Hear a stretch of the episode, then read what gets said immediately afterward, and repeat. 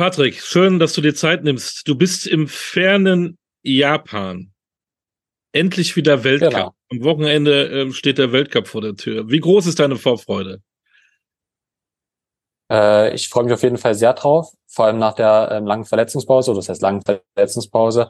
Also ähm, ich war ja eineinhalb Jahre nicht auf dem Eis und konnte äh, dann nach den Olympischen Spielen äh, 2022 in Peking dann eigentlich auch kaum richtig trainieren, also vielleicht auch eigentlich dann gar nichts trainieren, habe ein bisschen allgemeine Kraft gemacht, ein bisschen laufen. Und jetzt seit Januar 2023 dann wieder ähm, ja sukzessiv gesteigert. Und ähm, wusste natürlich dann auch nicht, äh, inwieweit ähm, es dann schon reichen wird. Umso mehr habe ich mich dann letzte Woche gefreut, ähm, oder vor zwei Wochen war es ja äh, schon, ähm, dass ich es geschafft habe, ähm, wieder mich für die Weltcups zu qualifizieren. Und jetzt freue ich mich aufs Wochenende. Ich war einmal schon vorher in Obi Hero. Das ist jetzt das zweite Mal sozusagen. Ja, wie ist denn das da? Ich habe den Ort vorher noch nie gehört. ist da was los? Ähm, ist Tokio um die Ecke? Nein. Äh, wo bist du? Ist das Provinz? Nimm uns mal mit. Ähm, Obihiro ist, glaube ich, im Norden von Japan. Also äh, wir mussten von Tokio nochmal eineinhalb Stunden fliegen. Ja. Ähm, also weiterfliegen. Und ähm, ist relativ wenig los, ehrlich gesagt, hier. Also äh, war, war gestern ähm, nach der Ankunft schon mal ein bisschen draußen laufen und äh, ja, es ist sehr, sehr wenig los. Ist aber an sich eigentlich eine schöne Stadt. Und ähm, witzig ist auch, äh, ist halt öfter mal in Japan, in japanischen Städten, dass halt überall Lautsprecher sind, wo dann so Musik die ganze Zeit läuft. Also überall in der Stadt. Das ist eigentlich ganz witzig.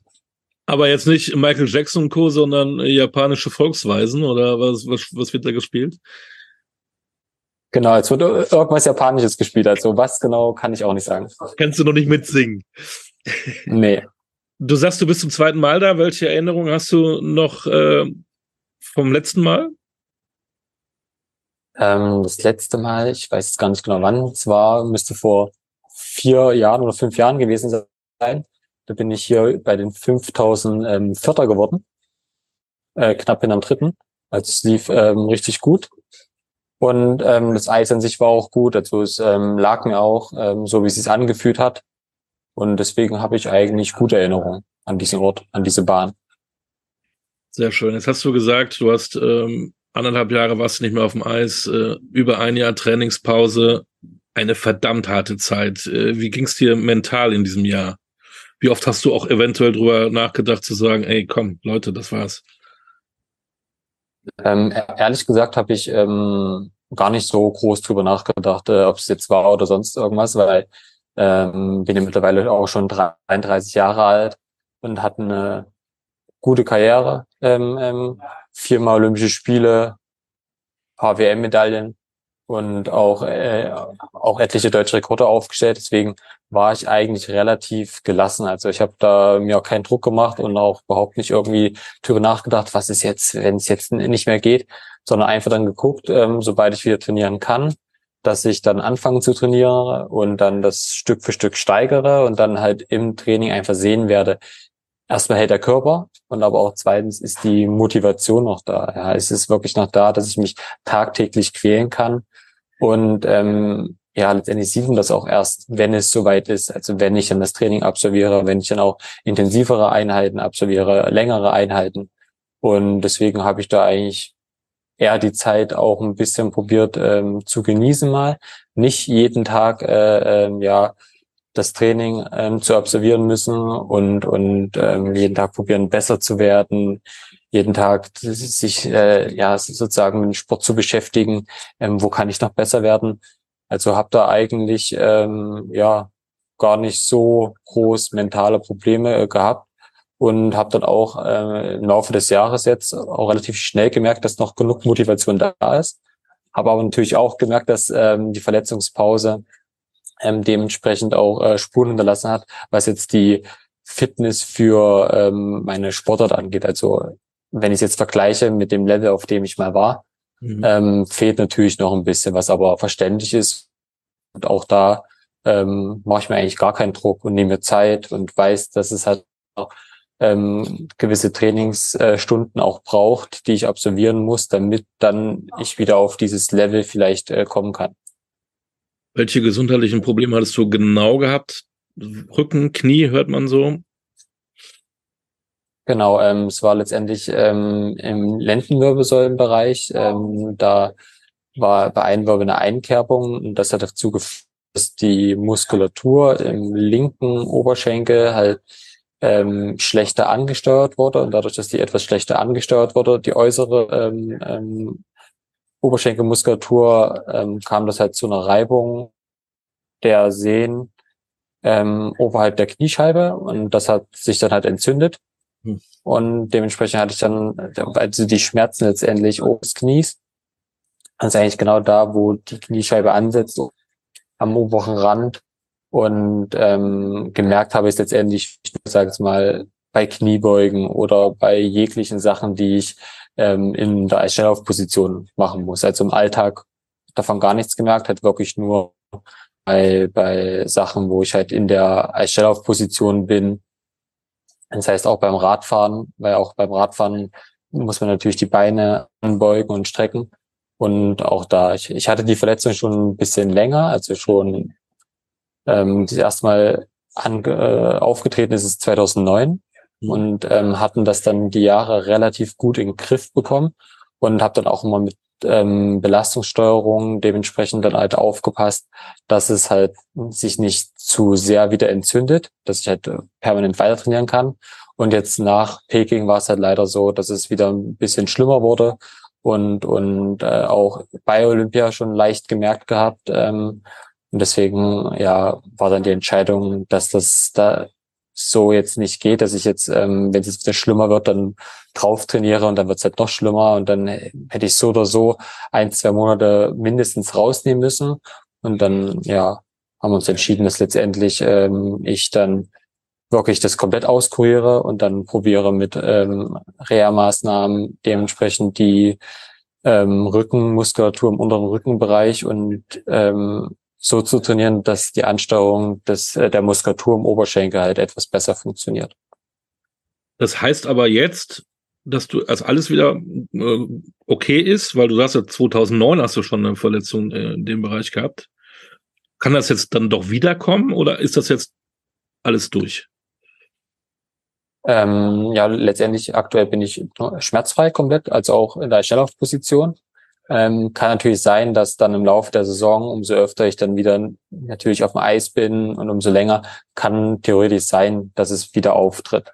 Ähm, ist aktuell nicht so und hoffe auch, dass es so bleibt. Ähm, was mir halt wichtig war, einfach, ähm, was sie dann auch alles überprüft haben, ob wirklich alles mit den Bändern in, in Ordnung ist im linken Knie, ob ähm, Knorpel alles in Ordnung ist, also dass ich keine bleibenden Schäden nach der Karriere habe. Und das ist nicht der Fall. Das heißt, ähm, deswegen, das war für, für mich auch Grundvoraussetzung, überhaupt weiterzumachen, weil ich halt, ja, es gibt ein Leben nach dem Sport, ich halt normal laufen können, alles machen können. Und ähm, da sah alles top aus. Das ist halt wirklich nur in dieser Spezifik. Das heißt, es kann theoretisch auch sein, dass es jetzt im Laufe des Jahres ich irgendwann wieder leicht merke. Ähm, hoffen wir natürlich nicht. Ja. Und deswegen muss ich jetzt letztendlich einfach abwarten, aber im Moment sieht's sehr gut aus. Ja, du hast mal eben ganz kurz zwei Vizemeisterschaften geholt bei der deutschen Meisterschaft. Ne? Das, das äh, ließ sich ja ganz gut an, direkt mit dem ersten wichtigen Wettkampf.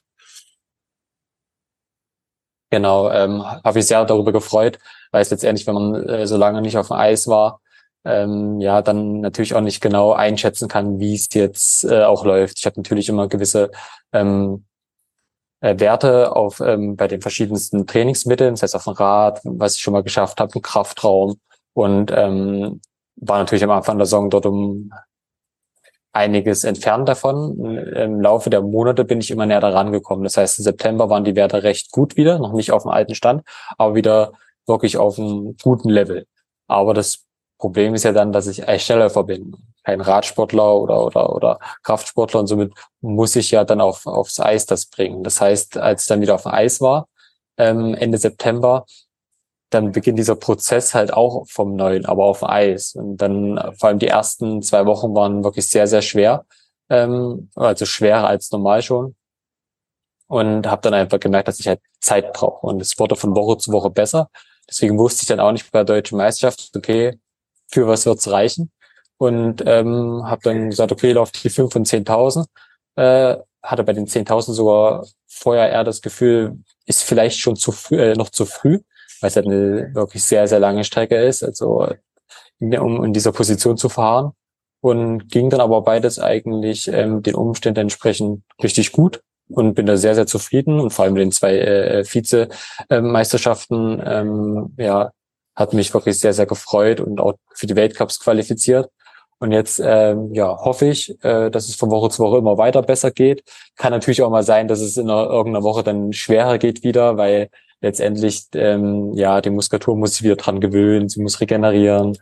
Und deswegen freue ich mich jetzt auf die nächsten Wochen und bin gespannt, wie es wird. Gehst du mit ganz anderen Erwartungen in die Saison als vor deiner äh, Trainingspause, vor deiner Verletzung? Ja, definitiv. Also ähm, vor meiner Verletzung ähm, war es ja so, dass ich immer den Anspruch hatte, mindestens in die Top Ten zu laufen.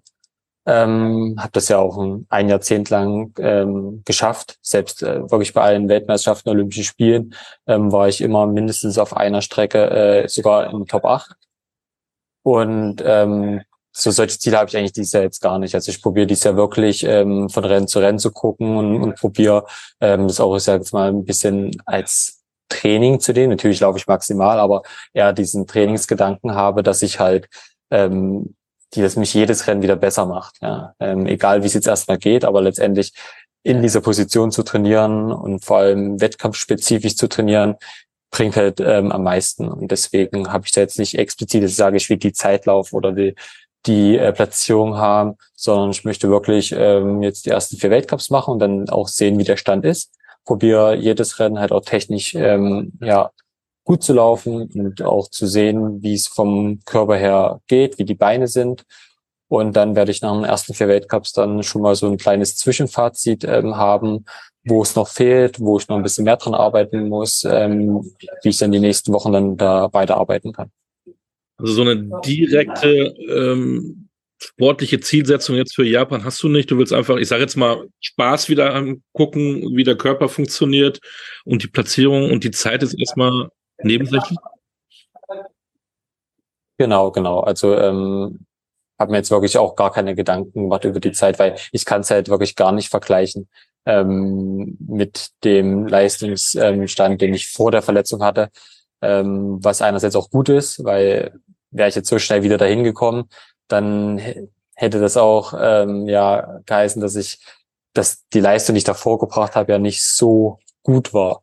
Und ähm, dementsprechend, ja, ist es eigentlich auch nicht so schlimm, dass ich da noch nicht bin, weil das zeigt nur, dass ich davor auch vieles richtig gemacht habe. Und äh, ja, also ich bin da einfach gespannt, für was es schon reichen wird. Ich glaube, auch bei dir im Kopf ist auch nicht zwingend jetzt das nächste Wochenende, sondern 2026 äh, Olympia. Dann wärst du zum fünften Mal dabei. Das ist das, was über allem steht? Ähm, das war auf jeden Fall, ähm, hat das auch eine ähm, große Rolle dabei gespielt, äh, ob ich jetzt nochmal zurückkommen möchte. Ähm, das heißt, äh, ähm, Mailand 26 ist auf jeden Fall im Hinterkopf, aber ist aktuell jetzt nicht wirklich präsent. Ähm, ist jetzt wirklich, dass ich äh, gucke, wie die Saison verläuft, halt vom Körper, als auch vom Rücken, vom Knie, dann auch wie ich ähm, wieder vorwärts geht, ob ich an meine alten Leistungen rankomme und letztendlich dann auch ähm, ja, wie die Motivation auch ist, ob ich mich auch wirklich äh, ähm, jeden Tag auf diesen hohen ähm, Level, also diesen Anspruch, den ich an mich selbst habe, halt auch ähm, quälen kann. Und ähm, sollte das so sein, äh, ja, dann ist halt Mailand ähm, das Ziel dann später. Deutschland ist ja eine Eisschnelllaufnation oder war eine Eisschnelllaufnation. Man hat so das Gefühl, dass es so ein bisschen mit dem Eisschnelllauf in Deutschland bergab geht. Ähm, ist das nur von außen so gesehen oder siehst du das von innen genauso? Ähm, ist immer schwierig, weil dieser Vergleich, der das seit vielen, vielen Jahren gemacht wird, der ähm, basiert ja letztendlich immer auf dieser Zeit, als da drei, vier ähm, Damen äh, aus Deutschland gab, die da wirklich von 1992 bis 2006 ungefähr ja nahezu alles gewonnen haben. Ja, das war eine Ausnahme Talente und ähm, die auch körperlich ja ähm, teilweise anderen Frauen weit überlegen waren, aber auch natürlich dann dementsprechend ehrgeizig waren und auch ähm, viel Talent hatten und dass dann da so drei, vier auf einmal ähm, ähm eine Nation hat, war schon, ja, ich sage es mal, ein großer Zufall. Ja, es ist, ähm, gibt es nicht oft sowas. Und letztendlich ist es aber so, dass ähm, dieser Vergleich dann teilweise auch ein bisschen unfair ist, weil beispielsweise, wenn wir jetzt mal mich nehmen, ich halte die deutsche Rekorde über 10.000, 5.000, 3.000 Meter, also das heißt, ich bin der schnellste Deutsche aller Zeiten und ich habe die deutschen Rekorde wirklich weit, weit unterboten, die es da mal gab. Und auch wenn man meine Zeiten anguckt, ähm, ähm, wo die im internationalen Vergleich stehen, also ähm, als ich in Erwachsenenbereich in Senioren kam, da waren die deutschen Rekorde, wenn man die bei Männern bekommen hat, ja, war man da vielleicht 25., 30. oder so beim Weltcup, ja. Und mittlerweile ähm, ist es halt so, wenn man meine deutschen Rekorde bekommen würde, heißt das, dass man definitiv zum Besten der Welt gehört. Ich glaube auch über die 5 und 10.000. Es gibt, wenn man alle Eissteller nimmt, die jemals gelaufen sind, weltweit nicht mal zehn, die schneller waren. Mhm. Also das ist ein, das heißt, es ging schon vorwärts. Natürlich ähm, hat sich in der Sportart auch viel getan ja, vor allem international auch. Das, es wurde viel, viel professioneller alles. Es gab, es gibt jetzt viel mehr Länder, ähm, die, die, die auch professioneller aufgestellt sind. Das heißt, die Leistungsdichte ist auch höher geworden. Und ähm, auf der anderen Seite ist natürlich ähm, auch, ist es weniger oder gibt es weniger Nachwuchs in Deutschland jetzt im Eisschnelllauf. Das heißt, da spielen verschiedenste Faktoren auch eine Rolle, die ähm, ja dann dann dazu führen, dass man halt nicht so erfolgreich ähm, ist wie früher. Aber wie gesagt, ich möchte das auch immer gar nicht vergleichen, weil ähm, diese Damen, die drei, vier Damen, die früher erfolgreich waren, ja, die haben ja eigentlich nichts mit diesen Sportlern heute zu tun. Ja, also ähm, nur weil, weil, weil früher jemand erfolgreich war, heißt es jetzt nicht, dass das jetzt, wenn, wenn ein neuer Sportler kommt, weil der Sportler hat ja gar nichts mit dieser Person zu tun. Und ähm, deswegen ja, finde ich es immer schwierig, das so zu betrachten, weil das oft halt dieser Vergleich ist. Was man natürlich sagen muss, ist, dass es jetzt wichtig ist, in den nächsten Jahren wieder was aufzubauen, dass man auch ähm, ja ein bisschen mehr Nachwuchs bekommt und auch dann ähm, ähm, äh, Stück für Stück jüngere Athleten sich dann jedes Jahr steigern. Das ist halt wichtig. Und da gilt es dann auch, eine gewisse Konstante ähm, im Training zu haben. Was, was jetzt Training angeht, Trainer und Trainingsgruppen und da muss man jetzt mal gucken. Also es waren definitiv auch äh, schwierige Jahre ähm, und es wurden immer weniger Sportler. Und umso weniger Sportler ist es halt einfach schwer, dann dementsprechend international mitzuhalten. Wie du sagst, du hast äh, drei WM-Medaillen ähm, gesammelt, du warst viermal bei Olympia, du hältst die äh, deutschen Rekorde. Fehlt dir ein bisschen die Wertschätzung?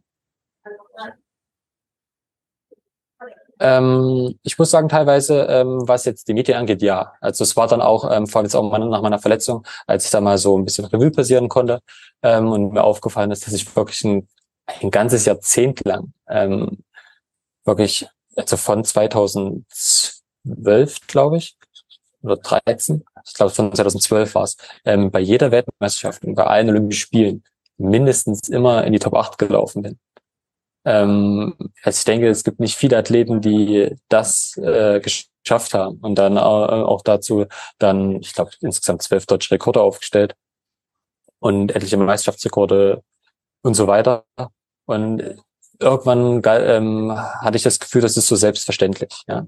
Ähm, das war dann einfach nur so, ja, äh, wenn es ein fünfter, sechster Platz war, nur fünfter, nur sechster Platz.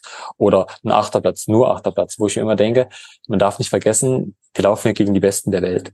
Ja, es ist nicht so, dass ich irgendwie ähm, da bei irgendeinem Vereinswettkampf mitmache oder bei irgendeiner Fitness-Challenge, sondern ich messe mich Woche für Woche mit den besten Sportlern, Erstellern der Welt. Die, auch dort probiert jeder von denen Tag für Tag das Beste aus sich rauszuholen und besser zu sein als die anderen. Und das heißt, dann so eine Leistung zu erbringen, ähm, ist eigentlich schon was sehr Großes und vor allem über auch so einen langen Zeitraum. Es gibt immer wieder Sportler mal, die für ein, zwei Jahre kommen, richtig gut sind und dann verschwinden und dann sogar aufhören oder hinten auf Platz 20, 30 rumlaufen.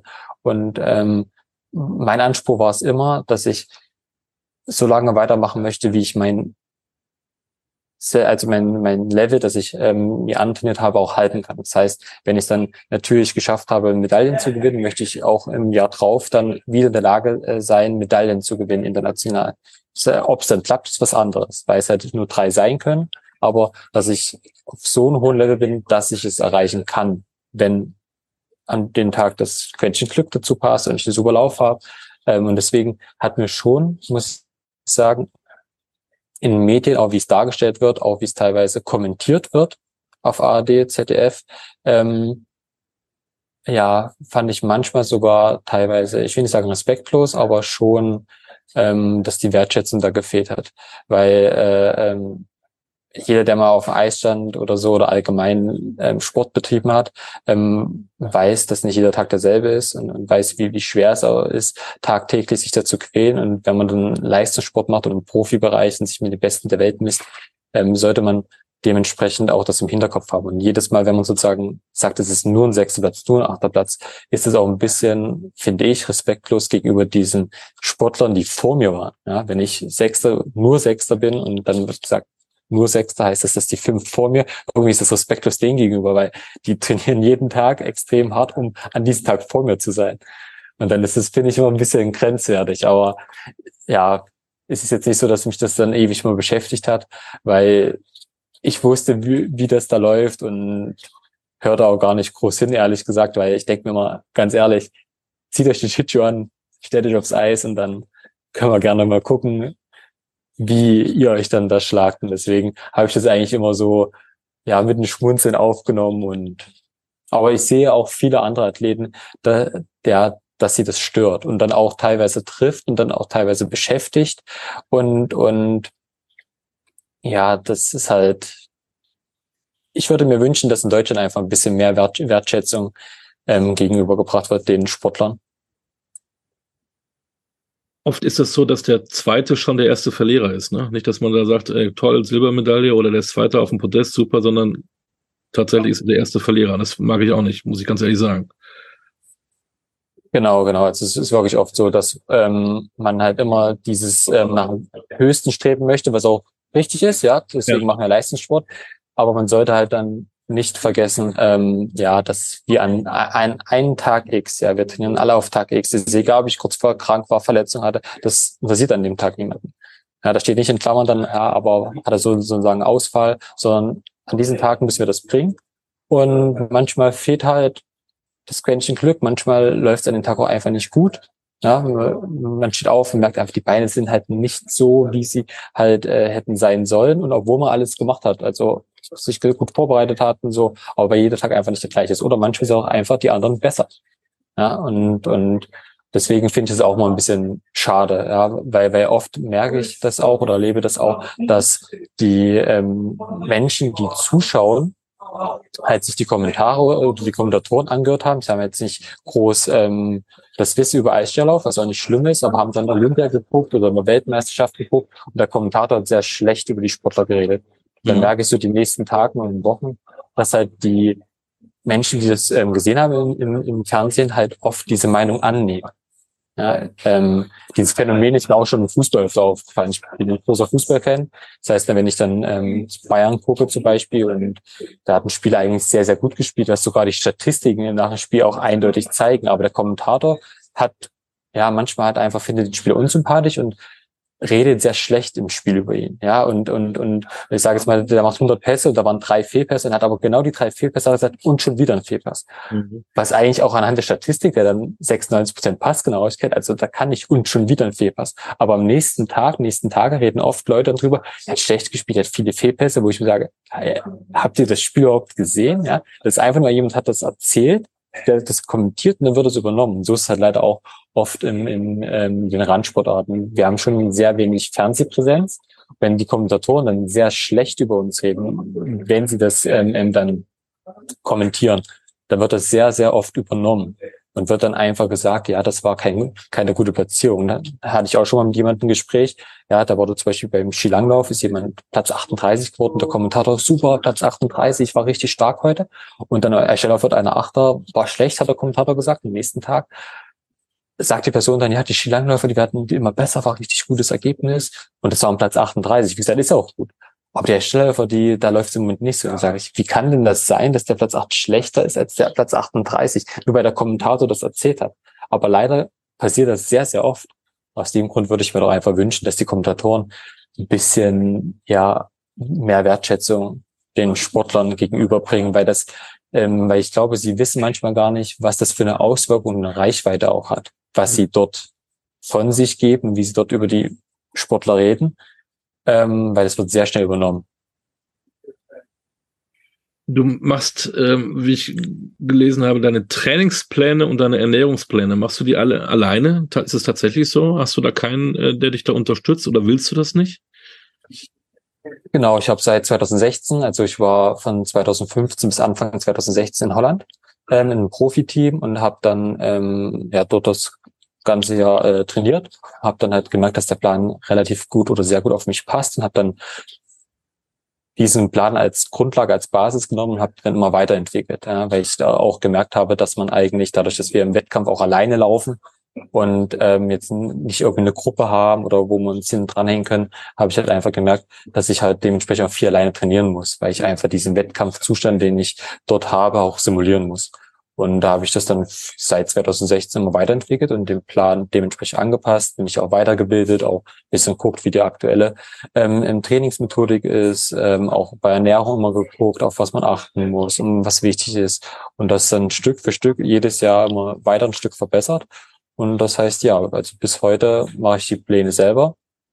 Und ähm, ja, auch Ernährungspläne und so. Ähm, da habe ich dann noch meine Freundin, die dann auch mal so ein bisschen sich ähm, auch auch ähm, ja up to date hält und dann auch mit mir drüber guckt und drüber redet und dann probieren wir da letztendlich dann das so professionell wie möglich aufzustellen. Was sagt der Verband dazu? Du machst ja die Trainer des Verbandes ja arbeitslos. Mhm. Na, letztendlich ähm, am Anfang ähm, war es wirklich ein schwerer Kampf. Also da wurde als bei dem Sportdirektor 2016, der jetzt nicht mehr da ist, erstmal alles gestrichen. Also, nee, das geht so nicht. Ich soll ähm, im System trainieren. Letztendlich, ähm, ja, bin ich aber damals aus diesem System raus, weil es halt nicht erfolgreich war. Also und ähm, als dann meine zweite WM-Medaille geholt habe, ja, durfte ich dann so weitermachen. Ähm, aber immer mit der äh, Prämisse, dass ich letztendlich, ähm, solange ich, ähm, ich glaube, mindestens Top 8 laufe bei WM oder Olympia. Und ja, und so ist es dann letztendlich dann geblieben, weil ich es jedes Jahr geschafft habe. Also dann auch äh, noch eine weitere WM-Medaille und alles Mögliche. Und deswegen war dann immer ähm, ja die Rahmenbedingung letztendlich so, dass solange ich meine Leistung erbringe und auf diesem hohen Level bin, darf ich das so weitermachen. Und, das, und da das so lange ging, oder zeigt ja, dass ich das dementsprechend auch gut gemacht habe. Definitiv. Stichwort gut gemacht. Wann sagst du ähm, im Sommer dann die Saison für mich, die, das habe ich gut gemacht? Wann ist es für dich eine erfolgreiche Saison gewesen? Vor allen Dingen, äh, wenn man weiß, dass du diese unfassbar lange Trainingspause hattest. Ähm, letztendlich muss ich sagen, ähm, ist es für mich wirklich eine erfolgreiche Saison, wenn ich ähm, schmerzfrei durchgekommen bin und ähm, ordentlich durchtrainieren konnte. Letztendlich ähm, habe ich wirklich im Hinterkopf gar keine Zeiten oder oder Platzierung. Ich wusste, dass ich das Jahr auf jeden Fall brauche, ähm, also jetzt auch den den Winter brauche, äh, ähm, um wieder Stück für Stück an mein altes ähm, Level ranzukommen und letztendlich dann für die neue Saison nämlich auf einem ganz anderen Niveau anfangen kann. Ja, das ist mir eigentlich ähm, am wichtigsten und dann halt auch letztendlich zu sehen, ob die Motivation noch da ist, ob, ob auch ähm, ja ich es auch schaffe, im Wettkampf mich dementsprechend auch, auch noch mehr zu motivieren. Und ähm, deswegen jetzt für mich ist es eine erfolgreiche Saison, wenn ich verletzungsfrei durchgekommen bin. Und, und ja, ansonsten habe ich da jetzt kein weiteres Ziel. Patrick, dafür drücken wir alle Daumen, dass du das wirklich auch so äh, hinbekommst, vor allen Dingen verletzungsfrei. Gesundheit ist das Wichtigste.